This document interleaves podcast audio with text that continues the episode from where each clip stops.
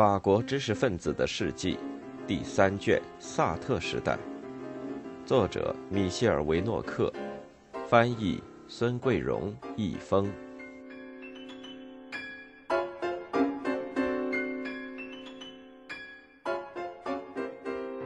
六，第二性。二十世纪二十年代，萨特、尼赞、阿隆和西蒙纳德波伏瓦。他比他们略小几岁，在行动和思想上紧随其后。这一群伙伴当中，如今只剩下让·保罗·萨特与西蒙娜这一对了。尼赞不在了。萨特维护并将在阿当·阿拉比再版前言中继续激烈的维护尼赞的形象。阿隆在一九四七年参加法兰西人民联盟。并在冷战初期表示应当选择立场之后，就跟他们彻底分手了。直到那个时候，人们听到的主要都是那些男人们的声音。但是，一九四九年，西蒙娜一鸣惊人。第二性首先在《现代》杂志上发表了几章，以后于当年出版，并将成为未来几代妇女解放的圣经。开始时。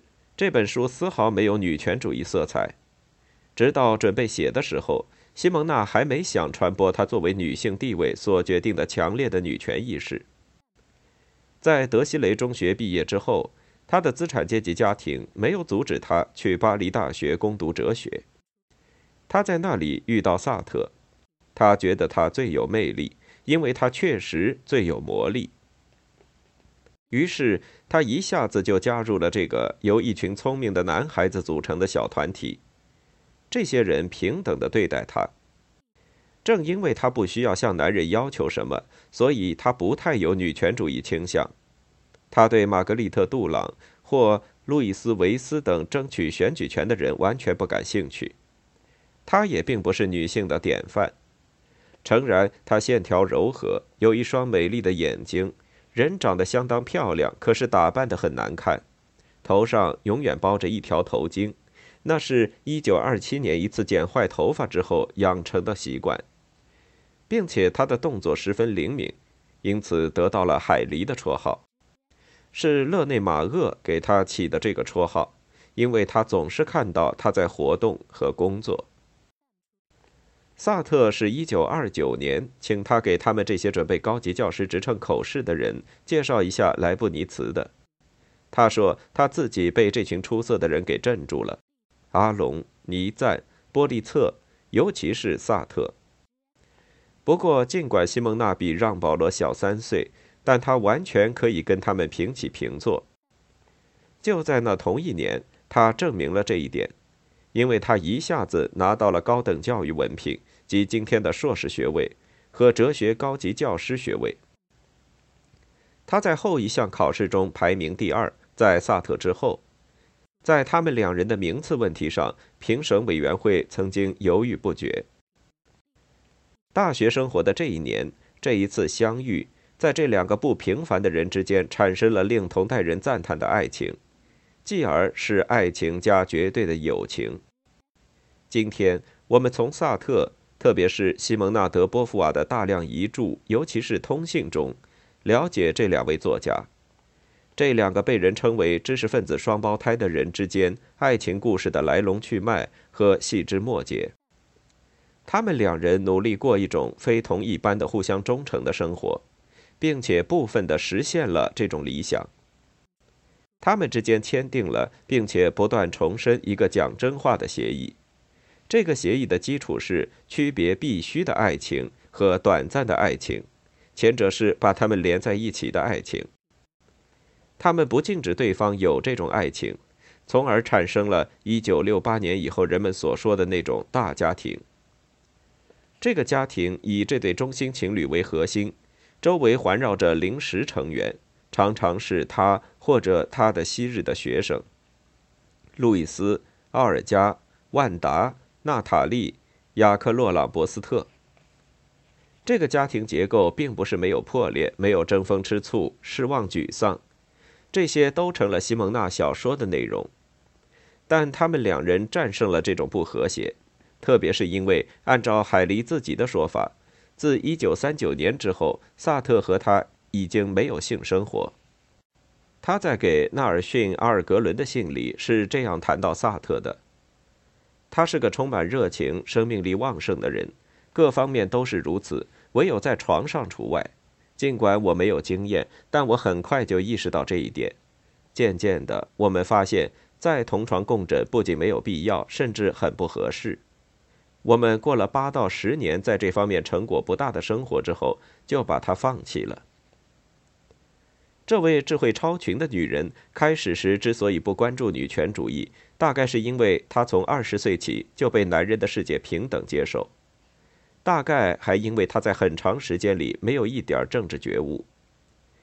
他的日记和战争通信，一九四零年时他三十二岁，让我们看到他是一个关心自己和亲人命运的人，当然还有萨特的命运，但很少关心他的国家的命运。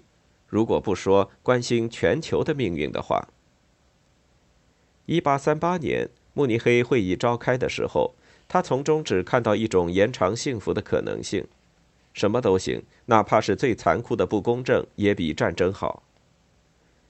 他不肯面对现实。一九三九年初，我还没有完全放弃希望，一个固执的声音仍然在我心里低声说着：“这种事永远不会发生在我身上，不会有战争，不会让我碰上。”战争和被占领期间，他坐在琼或者花神咖啡馆里，坐在火炉旁。潜心创作他那部描述萨特、西蒙娜·奥尔加的故事的小说《女客人》。当萨特从斯塔拉格回来，试图建立社会主义与自由抵抗小组的尝试失败之后，西蒙娜和让·保罗·萨特也跟众多法国人一样，他们活了下来，不介意买黑市上的商品，对那些受他们保护的人、他们的家人始终非常大方，也从不考虑发表作品的时机是否适宜。甚至用他们的笔为戏剧杂志撰稿，用他们的声音为维希电台宣传。人们记得一个学生家长因为西蒙娜跟一个女学生的关系对他进行控告，使他在1943年6月被解除教师职务。萨特在戏剧杂志社长勒内·德朗热那里活动之后，他也确实同意为维希电台工作。波伏娃写了一系列杂耍歌舞的广播剧脚本。从一九四四年一月十七日开始播出。用他的话说，那是些完全没有色彩的节目，不过是为一家从一月一日起就由合作主义者菲利普·亨利奥领导的电台写的。这一点他不可能不知道。我们觉得这种服务，尽管它本身没有一点可疑之处，但是在彼时彼地是不大适宜的。而且也不能表明他在思想上是一个坚定的抵抗主义者。尽管他在政治意识上有这种不足，解放之后，当萨特阐述自己的社会介入文学原则，并在1945年秋创建《现代》杂志的时候，他还是追随了萨特。他甚至还是杂志创办的骨干力量，进行必要的交涉，以获得定量供应的纸张，选择版面和封面设计。跟萨特和梅洛庞蒂一起讨论，跟他们一起组成杂志最早的核心。正是战后的这些岁月里，他在萨特身边出了名。那时候，他与萨特这对情侣已不再完全是情侣。不过，西蒙娜还是要饱尝嫉妒之苦。萨特跟多洛雷斯·瓦奈蒂之间那段十分热烈的爱情让他害怕。他坦白地说：“我突然想到。”他对 M 是否比对我感情更深？我再也没有了那种扎根在心里的乐观，一切都可能发生。与此同时，西蒙娜也在追逐着她的偶然的爱情，主要是跟米歇尔·维托尔德之间的爱情。直到有一天，这种偶然变成了必然。一九四七年，他在美国做巡回演讲的时候，爱上了纳尔逊·阿尔格伦。这是自他遇到萨特以来第一次恋爱，也是在这个时候，他开始准备写《第二性》。这个想法不是来自他自己，而是来自科莱特·奥德里。战前他在卢昂中学任职的时候认识的一个女友。萨特支持他的这个计划。这就是说，在这之前，他对此没有任何准备。既没有妇女受奴役的意识，也没有对同类的友情。他甚至经常对女性说一些很尖刻的话。事先没有任何这方面的倾向，除了一种特殊的天赋。这种天赋一生都在驱使他创作多少能引起争论的作品，能表达他对真理的渴望，他那要反映真实的意愿，不想写那种犹抱琵琶半遮面的作品。他并不总是能实现自己的这种愿望，但这种愿望却始终在激励他。在他母亲和萨特的母亲去世的时候，我们会看到他的这种愿望。于是西蒙娜就开始干起来。开始弥补自己经验的不足，整天待在国家图书馆里，做着有关妇女生理学、心理学和社会学知识方面的摘录。福楼拜在说到他的女友那位解放的女性乔治桑的时候，说她属于第三性。西蒙娜也是如此，区别是她没受过任何男性的统治，她不想结婚，不想要孩子，为了维持生活，她只想做自己职业的附庸。波伏娃一定知道，别人的目光总是最尖锐的，知道自己享有身为女人却无需忍受女人日常所受束缚的特权，知道自己可以比别人更好地分析妇女的命运，但却没有身临其境的那种亲切感和一个反抗女性所具有的那种力量。第二性的发表引起了轰动，这着实让我们感到惊讶。因为那个人人道貌岸然、白璧无瑕、讲装正经的时代显得离我们太遥远。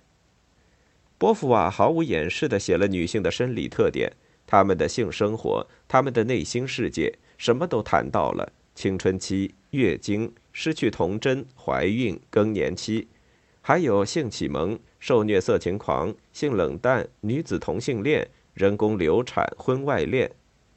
这样直言不讳的写法，与当时的讲究礼仪、谈吐文雅、不说粗话的风气格格不入。弗洛伊德也只是被少数文化精英所知道。法国人只有在开粗俗下流的玩笑时才谈性，或者是用圣洁的语言谈性。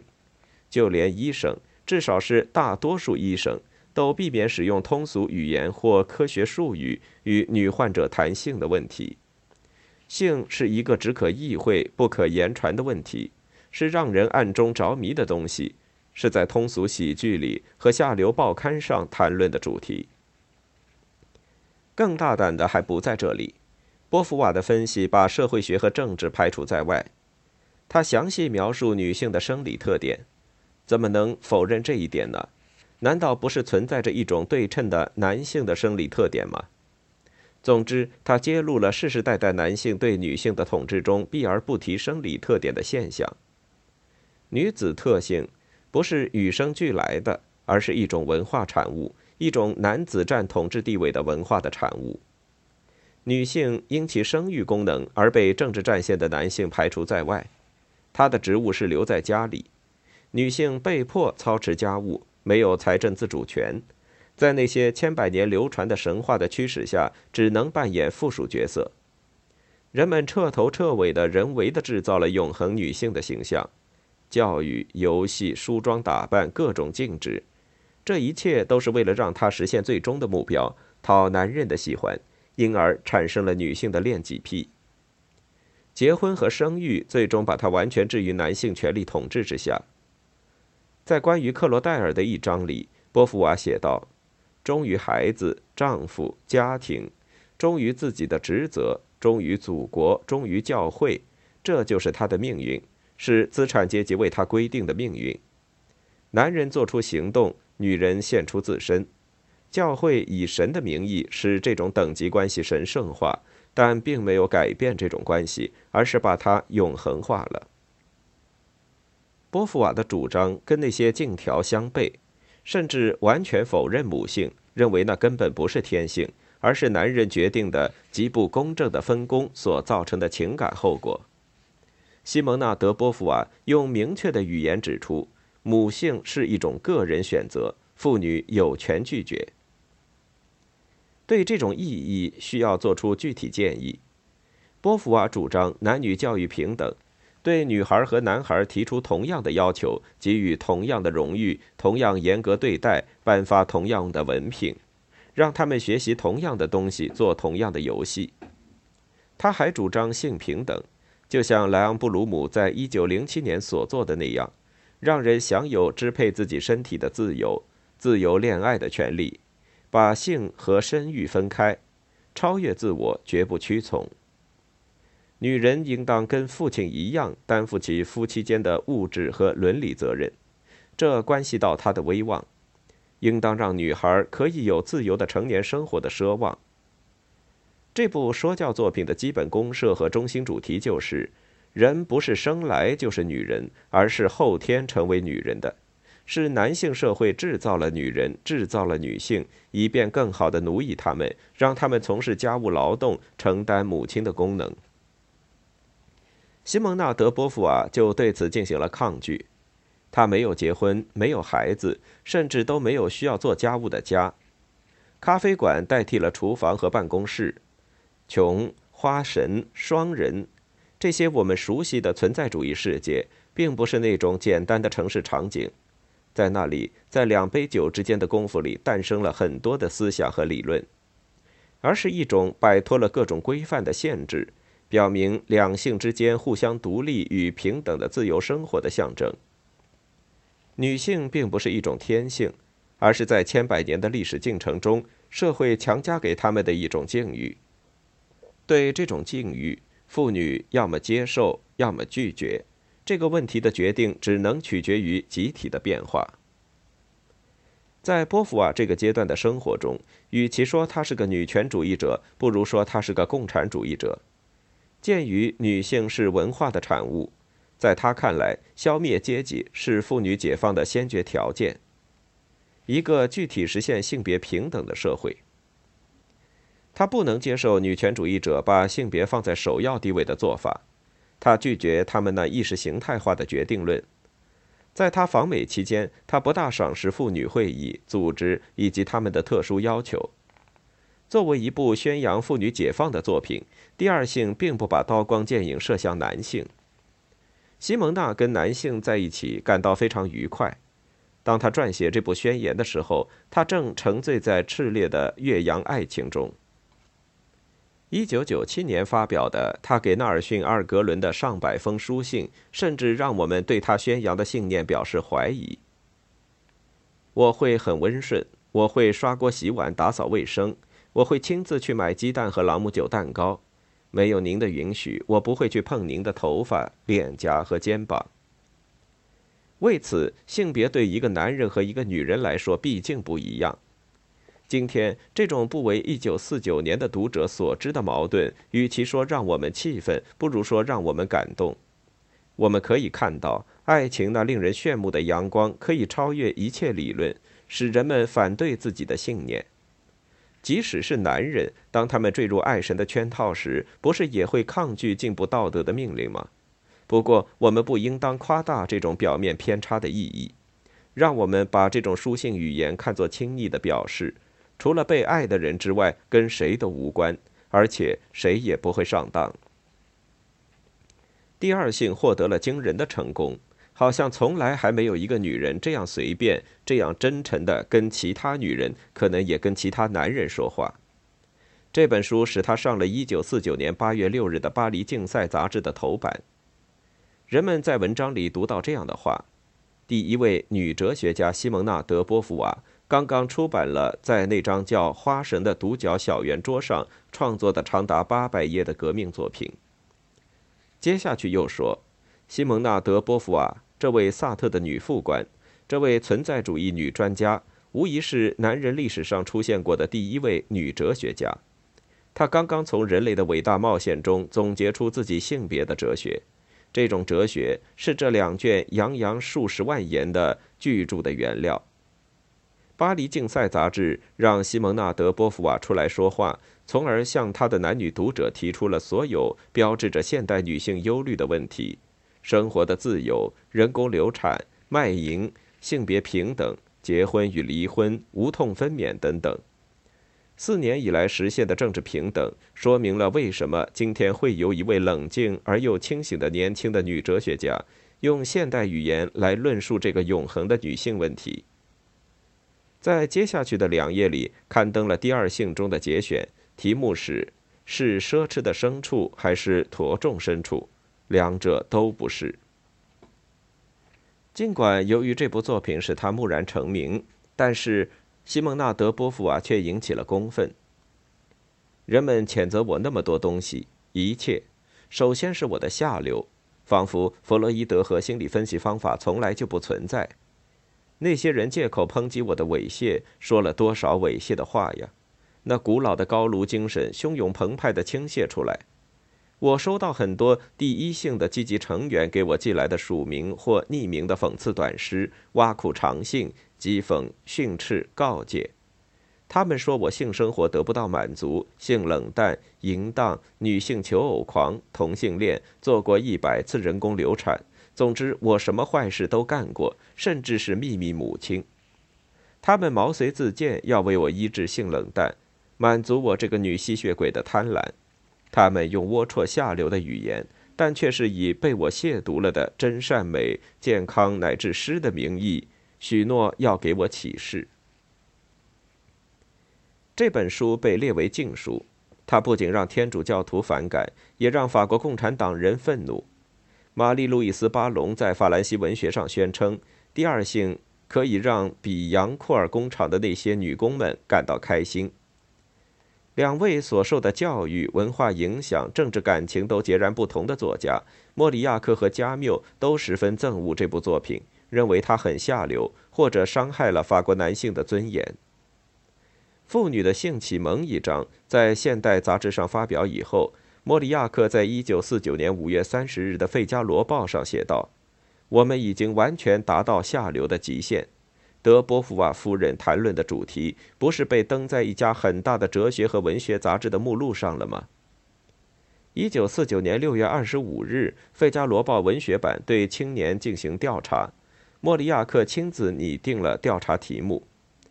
你是否认为文学领域系统的谈论本能力量和荒唐事物，以及受这种倾向怂恿的色情内容，对个人、民族和文学本身都是一种危险？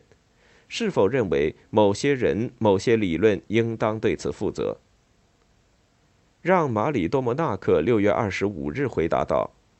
我认为一些基督教徒以色情和下流为借口攻击西蒙纳德·波伏娃和他所代表的这种尝试是非常错误的。嘲笑和谴责都是不合适的，唯有潜心研究和正视现实才是正确的态度。因为应当由我们当中的大多数人和教会来承担这种忧虑和这种研究，而不是加以歪曲。正是反动势力的猛烈抨击，而不是米歇尔·莱里斯或弗朗西斯·让松的赞誉，让人们看到了这部巨著的重要性。